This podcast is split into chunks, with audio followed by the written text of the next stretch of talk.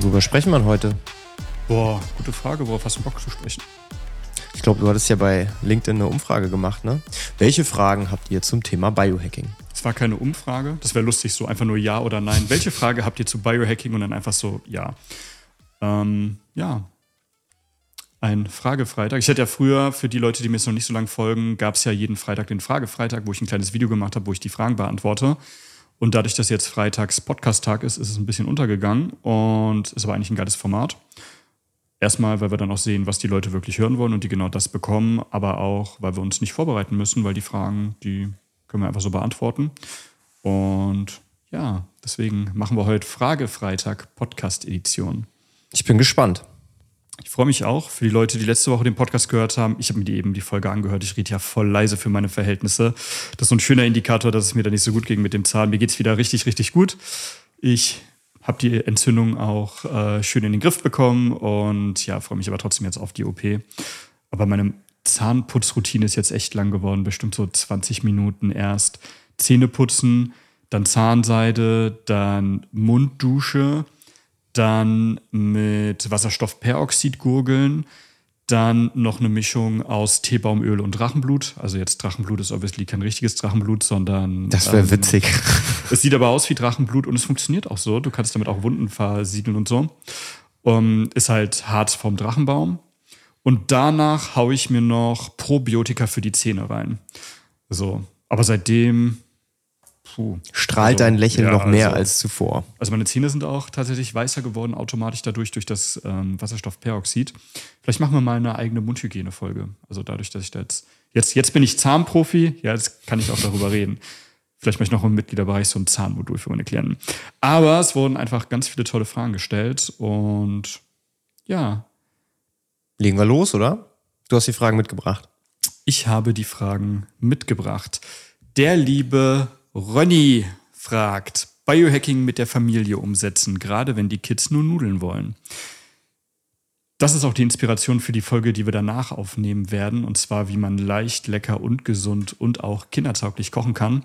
Also auf jeden Fall mit der Familie Biohacking umsetzen. So, also. Willst du etwa sagen, dass Nudeln nicht gesund sind?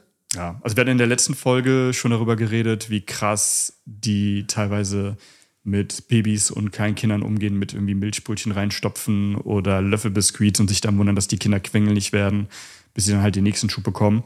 Also grundsätzlich, ich habe jetzt keine Kinder, aber die meisten meiner Klienten haben eben Kinder und meiner Erfahrung nach und der Erfahrung meiner Klienten und Klientinnen mit Familie ist, wenn man es geil zubereitet, haben auch die Kinder Bock, sich gesund zu ernähren. Wenn du allerdings irgendwie so einen gedämpften Brokkoli ohne Salz, ohne Geschmack hinpackst, hätte ich auch keinen Bock, den zu essen. So, wenn du es aber schön zubereitest, den Brokkoli noch schön Weidebutter, dass ich die Dinger da vollsaugen. Ich glaube, Mutter Natur hat Brokkoli so gemacht, damit der halt schön Öl und Weidebutter aufsaugen kann. Dann schön gewürzt und so. Oder statt der normalen Pasta einfach Vollkornreispasta nimmst, dann essen die das halt auch gerne. So. Ich habe letztens so ein geiles Meme gesehen bei Instagram. Da war es so, so, so ein Biohacking-Dad, und da war das kleine Kind, das hatte irgendwie Geburtstag. Und da war so andere Kinder am Geburtstag, so mit so einer Torte und so. Und das Kind so, so ein fettes T-Bone Steak und, aber also voll mit Genuss gegessen halt, ne? Ja. Und das war so, ich sag mal, das war wirklich halt genau so, wie es halt ist. Ne? Mhm. Ein Kind freut sich nicht über die Torte, sondern es isst halt einfach den Zucker, weil es halt mhm. süß ist und weil es halt dem Kind in dem Moment halt schmeckt. Mhm. Aber wenn du es halt schaffst, dem Kind zu zeigen, dass halt andere Sachen auch geil schmecken mhm. können, dann ist es doch dem Kind scheißegal, ob das jetzt eine, Tor eine Torte ist oder ein geiles ja. Steak. Also. Ist auch immer die Frage, was die gewohnt sind. Wenn die halt einfach mal in diesem Kreislauf drinne sind mit Gluteomorphin, wer jetzt damit nichts anfangen kann, einfach die letzte Folge anhören. Äh, Hangry, du bist nicht du, wenn du zu Diva wirst, haben wir die genannt. Wenn die einfach in diesem Kreislauf drinne sind mit Zuckersucht, mit Glutensucht, mit äh, Caseinsucht, dann ja, wollen die halt auch das, weil der Körper einfach danach verlangt, weil die halt süchtig danach sind.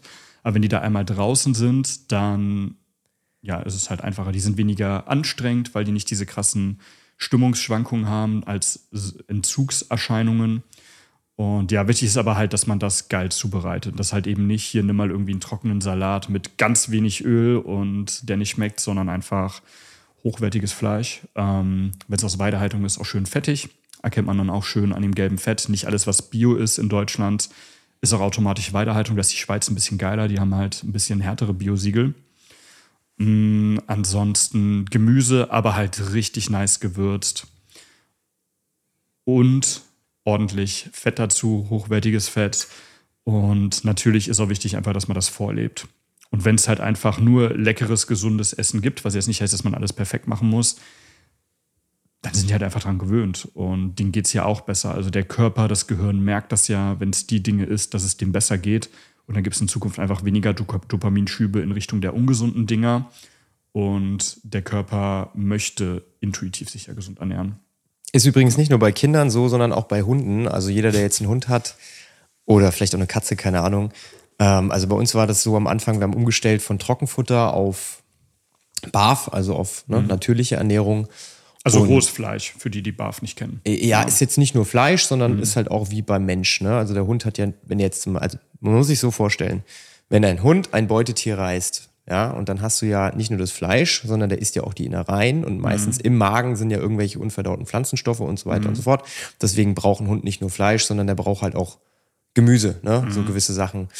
Und wenn du jetzt einem Hund ein ungekochtes Stück Brokkoli hinhältst, dann frisst er das auch nicht, ne? ist klar. Aber wenn du den Brokkoli nimmst, pürierst und mit dem Fleisch zusammen anbietest, ist es eine ganz andere Geschichte. Mhm. Wir haben jetzt letztens ähm, festgestellt, unser Hund mochte früher mal Gurke. Dann eine ganze Zeit lang gar nicht mehr.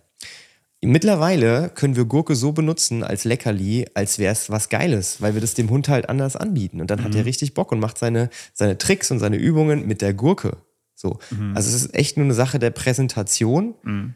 Und äh, dann kriegt man halt sowohl Kinder als auch eben seine Haustiere dazu, die gesunden Sachen zu essen. Aber man darf halt nicht erwarten, dass man sagt, hier, guck mal, so, ne, mhm. ungedünstet, friss mal. Hätte ich auch keinen Bock drauf. Na, friss oder stirb. Na, muss halt immer geile Qualität auch sein und halt auch mit Liebe gemacht werden.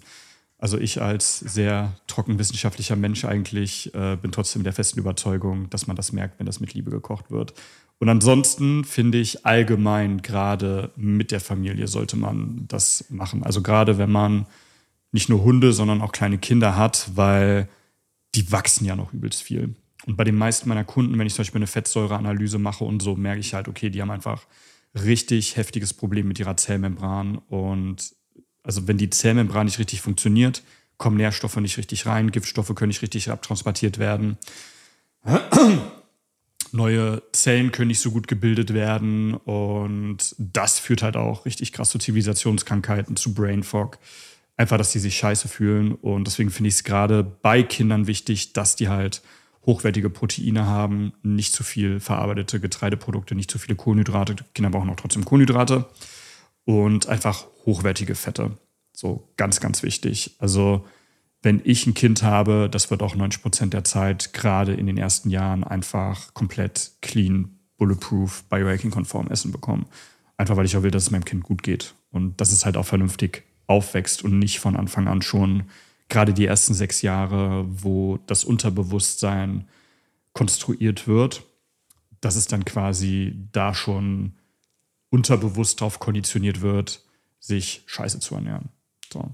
Das ergibt halt auch gar keinen Sinn, weil dem Kind geht es besser, das Kind ist weniger anstrengend, das Kind lernt schneller, das Kind bleibt gesünder. Es gibt halt keinen Grund, Kindern irgendwie ungesundes Essen zu geben, außer Bequemlichkeit. Ja, und auch so ein Thema ist halt, wenn man mal so ein bisschen rausguckt in die Gesellschaft, man stellt halt fest, nicht nur Erwachsene werden von Jahr zu Jahr dicker, sondern mhm. auch Kinder. Ja, und das ist halt einfach ein riesengroßes Problem. Also wenn du dein Kind im, im, im, im jungen Alter schon fett mästest, das wird hinten raus halt extreme Probleme haben. Mhm. Und da ist es umso wichtiger, dass man halt wirklich erstmal bei sich selbst guckt, wie ernähre ich mich und dann halt auch zusätzlich noch den Wert drauf legt, dass die Kinder sich richtig ernähren.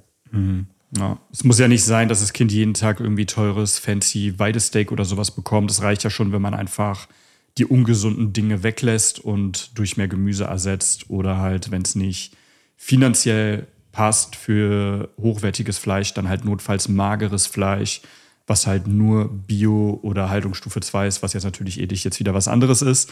Ich rede jetzt von der rein äh, ernährungsphysiologischen ähm, Komponente, weil du hast ja die meisten Hormone, Antibiotikarückstände und Mykotoxine durch das minderwertige Kraftfutter hast du ja vor allem im Fett. So, deswegen empfehle ich den Leuten, die jetzt nicht so viel Geld haben für jeden Tag hochwertiges Fleisch, dann halt einfach gezielter entweder Fleisch zu essen und sich das Protein auf andere Art und Weise zu besorgen. Protein ist trotzdem wichtig. Oder halt eben dann notfalls nicht Weidehaltungsfleisch, aber dafür so mager, wie es geht. So, und das ist halt, es ist halt, also Kinder können jetzt leider nicht selber einkaufen. Also schon zum gewissen Teil ab bestimmten Ich glaube, das ist auch ganz gut so, weil ja. was dann manchmal im Einkaufskorb landen würde. Heute kochen wir Schaumküsse mit Toast und Spiegelei auf Kartoffelpüree. Nee, äh, obwohl Spiegelei auf Kartoffelpüree wäre jetzt nicht so schlimm, aber ähm, ja, also da liebe Eltern gerne Verantwortung übernehmen. So und dann eventuell auch mal einfach ein bisschen mehr Zeit einplanen und eventuell dann statt der, keine Ahnung, teuren Spielekonsole einmal im Jahr dann lieber mehr Geld in gesunde Lebensmittel investieren. Oder zumindest mal den richtigen Crap weglassen. Ne? Ja. Also wenn ich überlege, was ich damals in der Schule alles, also ja, kann jetzt ja auch niemand was dafür, aber ich sag mal, so gerade wenn du in die Schule gehst, hast du am Kiosk, trinkst du dir diesen, jeden Tag diesen Durstlöscher, mhm. Eistee und dann die Schokomilch und dann holst du dir noch hier so ein, so ein Salamibrötchen und so. Also wenn ich darüber nachdenke, was ich damals in der Schule alles verdrückt habe, jeden Tag, boah, also, na, ich bin froh, wenn ich mein Kind das äh, ersparen kann. Ne?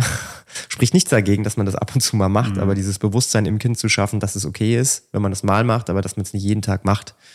Ich glaube, das ist ganz wichtig. Ja, vor allem, dass man halt auch in den Schulen, in den Kindergärten vernünftiges Essen anbietet. So oh, das ist nochmal, ey, das ist, glaube ich, nochmal ein absolut anderes Thema für eine andere Folge, ne? Ja. Ey, so Grießbrei oder so, oder Milchnudeln oder so, was ich noch von damals kenne. So. Also meine Freundin war ja auf einer Waldorfschule die haben da schon gesünderes Essen gehabt. Jetzt auch nicht zu 100% optimal, aber so dieses normale Schulkantinenessen, Kindergartenessen, das ist halt so, ja, okay, die wollen halt nichts anderes außer Grießbrei und Spaghetti mit Tomatensauce. Und es ist halt so, boah, ja, weil ihr das andere einfach nicht geil zubereitet.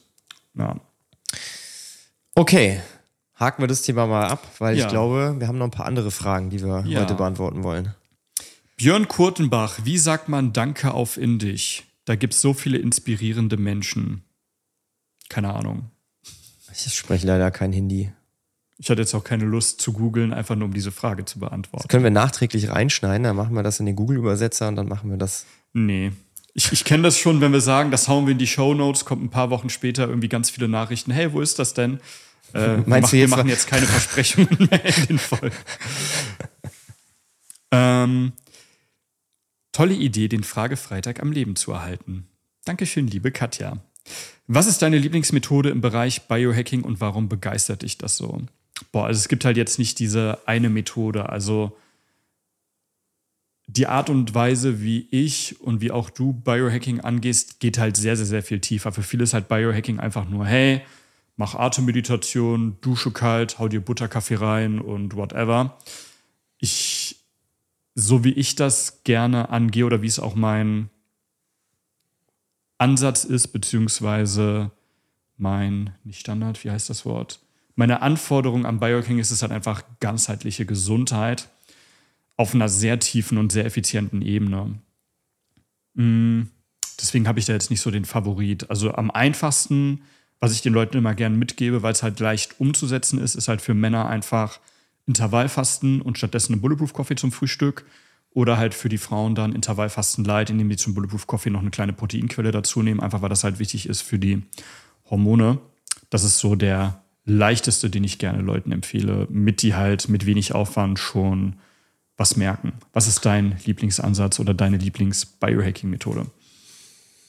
Mm, also ich muss sagen, was ich krass fand, war auf jeden Fall das Thema Supplements.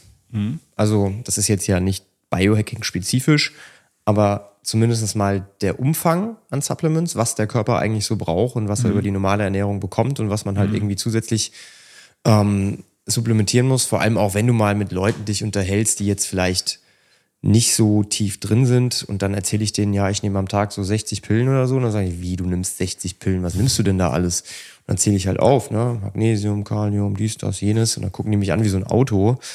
Ähm, ich glaube, das ist für mich ein sehr großer Hebel. Mhm. Und ich mhm. glaube, das ist auch etwas, wo viel Potenzial drin liegt, weil sowas wie Intervallfasten, und das habe ich ja alles vorher schon gemacht. Ich war ja vorher schon sportlich. Und ich glaube, als wir dann mit dem Thema Supplements angefangen haben und gezielt da in die Richtung gegangen sind, da hat sich extrem viel bewegt, auch was so den mhm. eigenen Körper angeht, ne? was mhm. die zelluläre, zellulare Ebene angeht. Und ähm, ich glaube, das ist das, was ich am Biohacking am spannendsten auch finde mhm. Und wo ich den größten Value draus sehe. Mhm. Sehr geil. Das ist halt auch einfach die Dinge, die wir halt fast gar nicht mehr in unserer Ernährung haben. Und also viele verbinden ja mit Nahrungsergänzungsmitteln irgendwie, dass man das macht, um den, um den Körper zu irgendwas zu zwingen oder weniger Alter oder so. So, nee, aber selbst wenn du ein halbes Kilo oder ein Kilo Gemüse pro Tag isst, die Äckerböden sind so abgefuckt, dass einige Dinge wie zum Beispiel Methylsulfonylmethan und so, wo unser Körper zu 0,2 Prozent raus besteht, zum Beispiel einfach gar nicht mehr in der Ernährung drin sind. Zum Beispiel in dem Fall Methylsulfonylmethan wird ja auch übelst als das Wundermittel gegen Rheuma empfohlen. So, ja, also im Endeffekt ist Rheuma in den meisten Fällen einfach nur chronische Entzündung, weil der Körper keine gesunden Zellen aufbauen kann. Und wenn er halt mit MSM supplementierst, ist klar, dass es weggeht, weil der Körper kann auf einmal gesunde Zellen und so machen. Und deswegen in meinen Augen geht es gar nicht ohne Supplementation, wenn man gesund leben möchte heutzutage. Auch weil wir halt so viel mehr Giftstoffen ausgesetzt sind, so viel mehr Stress haben. Und ja, ich glaube, das ist auch so ein polarisierendes Thema, ne? Weil wenn du, wenn du irgendwie siehst, jetzt egal ob das LinkedIn ist oder Co., äh, wenn du das Thema Supplements angehst, dann hast du ja oft mal so Beiträge, fand ich ganz witzig. So, ja, ich stelle meinen Mitarbeitern keinen Obstkorb zur Verfügung, sondern ich habe hier Supplements, die, die ich frei nehmen können. Finde ich eine ziemlich coole Idee, aber mhm. du siehst in den Kommentaren dann, ja, also wenn du dich richtig ernährst, dann brauchst du keine Supplements. Ein gesunder Mensch, der braucht keine Nahrungsergänzungsmittel. So, und dann denke ich mir halt immer, möchtest du jetzt einsteigen in diese Diskussion? Und ich mache es dann meistens nicht, weil, mhm. ne, also, aber ich glaube, dass dieses Bewusstsein einfach zu schaffen, auch wissenschaftlich das Ganze mal anzugehen, wie wir es ja auch gemacht haben, einfach mal zu testen, was hat der Körper eigentlich und was mhm. braucht er eigentlich, das ist, glaube ich, the way to go. Mhm ist halt auch das Problem, dass viele von diesen Network Marketing Nahrungsergänzungsmitteln halt übertrieben teuer sind, aber halt keine guten Produkte sind. Kang hast du halt in einem Vitamin B-Komplex statt der methylierten Form Methyltetrahydrofolat hast du halt das Reckefolsäure drin. So die unmethylierte Variante. Also jetzt bei B9, bei B12 hast du dann statt der methylierten Variante Methylcobalamin hast du dann halt nur Cyanocobalamin oder sowas drin. Und dann können die sogar schädigen, weil, wie wir eben hatten mit dem Methylsulfonylmethan, haben wir allgemein zu wenig Methylgruppen in unserem Körper und dann kann in dem Fall Vitamin B auch schädlich sein. Apropos Methyl, schöner Übergang, äh, war es äh, tatsächlich unbeabsichtigt. Der liebe Chris, Liebe geht raus an Chris. Was denkst du über Methylanalysen? Kannst du eine Methylanalyse empfehlen? Ich muss sagen, den Begriff Methylanalyse als solches kannte ich gar nicht. Äh, hat aber dann mit Chris noch geschrieben und es geht um eine ja ein DNA-Snip-Test im Endeffekt. Was weißt du über DNA-Snips, lieber Felix? Ich weiß nur so viel, dass du mir ab und zu mal sagst, dass du einen DNA-Snip hast und Koffein schneller abbauen kannst, als das die Regel ist. Das äh, weiß ich. Und ich weiß, dass, dass es DNA-Snips gibt, die ja gewisse Dinge mit dir machen, dass du dann halt gewisse Sachen irgendwie besser oder schlechter kannst, mhm. als wenn du keinen DNA-Snip hast. Aber das, das ist alles, was ich dazu weiß. Sehr nice. Das ist schon mal relativ viel und mehr als die meisten wissen. Damals, als du im Programm warst, hatte ich den Test auch noch gar nicht mit drin. Also ich habe mittlerweile einen DNA-Snip-Test seit Mitte Oktober offiziell drin und arbeite da mit Nordic Labs zusammen. Die sind jetzt allerdings nicht wie Sarah Screen oder so frei verfügbar. Ähm, ja, deswegen kann ich da keinen frei verfügbaren jetzt leider empfehlen. Sollte ich den auch mal machen, den Test? Ja. Dann schick mir doch mal Infos dazu, dann mache ich das auch mal. Mache ich sehr gerne. Und im Endeffekt, ich gucke jetzt mal in die Kamera äh, für die Leute, die auch den Videopodcast gucken. Also, es gibt ja das X-Chromosom. Ja, da haben wir einmal die knapp 22.500 Gene von unserer Mutter und die 22.500 Gene von unserem Vater. Das heißt, wir haben theoretisch gesehen jedes Gen doppelt. Was halt geil ist, weil, also das ist halt unsere Genetik und die Epigenetik ist quasi die Software, die bestimmt, welches Gen hoch oder runter reguliert ist. Deswegen hast du zum Beispiel Leute, die zum Beispiel das BRAC1-Gen haben, was halt auch zu Brustkrebs und so führen kann, dass die Leute, die dieses Gen haben, bei 50 Prozent der Leuten das halt ausbricht. Oder du hast Zwillinge, die eineiig sind und die eine Person bekommt irgendwie Diabetes oder keine Ahnung, eine Autoimmunerkrankung oder Krebs und die andere ist komplett gesund. Und die Art und Weise, also die Epigenetik wird durch unseren Lebensstil bestimmt, aber auch durch die Methylgruppen in unserer Ernährung wo dann zum Beispiel ein Vitamin B-Komplex wichtig ist oder MSM, also Methylsulfonylmethan, aber auch Methionin, was man zum Beispiel im EAA mit drin hat. Und Da gibt es aber auch, äh, abseits der Epigenetik, kannst du halt allgemein gucken, was für SNPs du hast. SNPs ist jetzt schwer zu erklären für Leute, die nicht drin sind. Es gibt quasi Mutationen, ähm, aber SNPs sind jetzt keine direkten Mutationen. Es sind eigentlich nur Eigenheiten im Gencode. Kann zum Beispiel sein, wie schnell, dass man schneller oder langsamer Koffein verstoffwechselt. Kann sein, dass eine Entgiftungsphase bei dir schneller oder langsamer abläuft. Kann sein, dass du irgendwelche Nährstoffe nicht richtig aufnehmen kannst, wie zum Beispiel Klassiker ist Vitamin D, dass du einfach Vitamin D sehr viel höher supplementieren musst, um das aufzufüllen.